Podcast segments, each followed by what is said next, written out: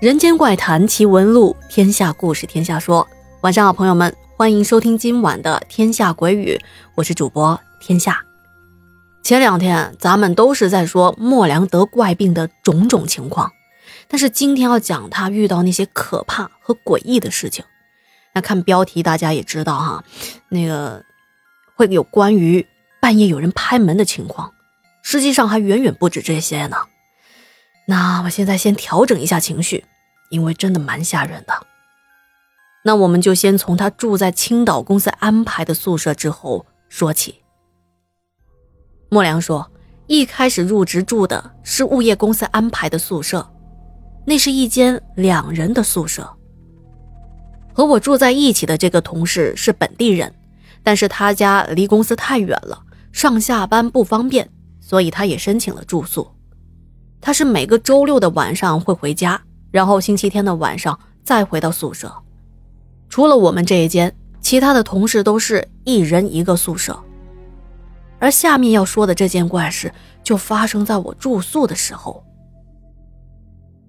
之前因为火灾入院之后，当我再次的回到宿舍，特别是在只有我一个人过夜的时候，我睡着睡着，忽然就听到了一阵的响动。当时我就清醒了一点儿，但是还不到睁开眼睛的状态，但是耳朵能够清楚的听到。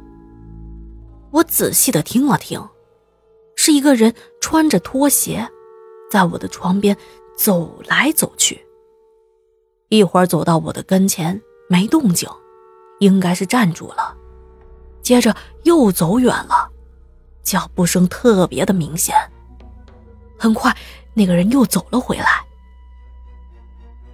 我心里有些纳闷，这门还没开开，那个人是怎么进来的？而且我这个地方是地下室啊，那都没有窗户的，更不存在爬窗户进来的情况。当时我的心里害怕极了。当脚步声再次的走远，我赶紧用被子蒙住了头，接着就睡着了。这种事情过几天就会发生。而且有时候还会伴随着另外的动静。我总是在半夜的时候，突然听到有人用力的拍门，咚咚咚的连拍了好几下，声音特别的大。当我被惊醒之后，又没了声音。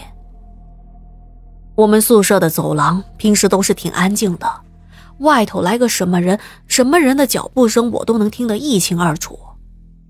可是当时并没有听到外面走廊有人走动的声音，我也没敢开开门。我也是在那个时候头一次遇到鬼压床。这有一天晚上睡着睡着，刚睡着呢，突然感觉有个人扑在自己的身上，自己也不能动。经过很大的努力，终于翻了个身儿，然后感觉那东西就没了。我也是心大。也可能是那阵子给磨练出来的，拉过了被子，我又继续睡着了。最吓人的那一次，那天宿舍的灯大亮着，我同事也在宿舍，他在玩电脑，我在玩手机。当我全神贯注地看着手机，无意间那么一抬头，这一眼的一瞬间，就看到我床上来了一个看不清楚容貌。披头散发、赤身裸体的女人迅速的朝着自己爬了过来。哎呀，当时把我吓得呀！就在我不知所措的时候，她爬到我的跟前，就消失了，就像恐怖电影里的阿飘朝着主角快速的闪现那种消失的场景。哎呀，当时真的是全身的鸡皮疙瘩都起来了。我也没有问同事有没有看到，我知道他肯定是没看到。要不然，以他的性格，早就蹦起来了。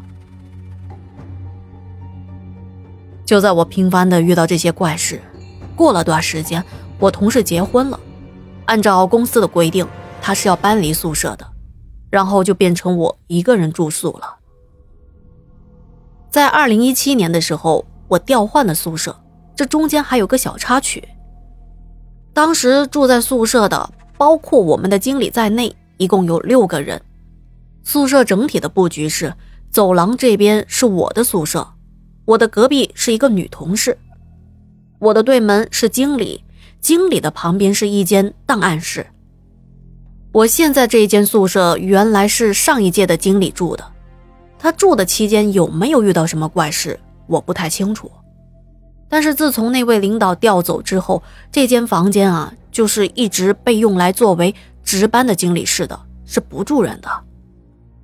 我之所以搬过来这间宿舍，是因为我原来住的那一间，也就是说我看到什么怪女人朝我爬过来的那一间啊，那是在另外一边的走廊的。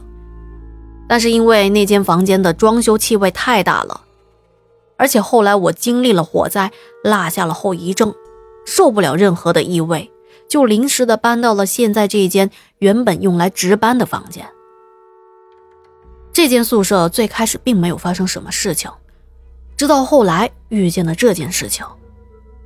大概是一七年的十月份，天气渐渐的变冷了，也不知道什么原因。我连着好多天肚子疼、拉肚子，吃了各种的药都没有用。这天晚上我又起来上厕所，因为肚子疼的不行。回来之后坐在床上左思右想，也不知道怎么想的，居然情不自禁的卷起了自己的铺盖，回到了原来住的那间宿舍。说来可能也没人信啊，在我抱着铺盖往回走的路上，哎，我这肚子。就不疼了。当我回到原来的屋里，我快速的铺好了床，倒头就睡。这拉了一个星期的肚子，本来是越到晚上越闹得厉害，在那一天总算是睡了个好觉了，而且第二天这肚子也好了，不再疼了。可是呢，那间屋子的装修味道实在是太大了，我根本就受不了，没办法。我还是又搬回到了那间值夜班的宿舍，心里头虽然很抵触，但是又没办法。我在这间新的宿舍住了没多久，突然有一天，宿舍里的走廊飘荡着檀香的味道。我一直没明白这味道是从哪飘过来的，后来才知道，住在我对门的经理，恭恭敬敬地请来了一尊佛像，摆在了他的屋里。而且从那以后，这奇怪的事情就发生了。我就发现晚上睡觉的时候，隔几天就会听到门外有人甩衣服，就像是刚洗完衣服拿在手里甩水的声音，但是声音特别的大，直接就把我惊醒了。甩了几声又没了动静。我看了下时间，大概是在三点到四点之间发生的。我心想着，这住在宿舍的同事们不可能在这个点起来洗衣服和甩衣服吧？一开始我还以为是自己神经衰弱，到后来我才发现不对劲儿。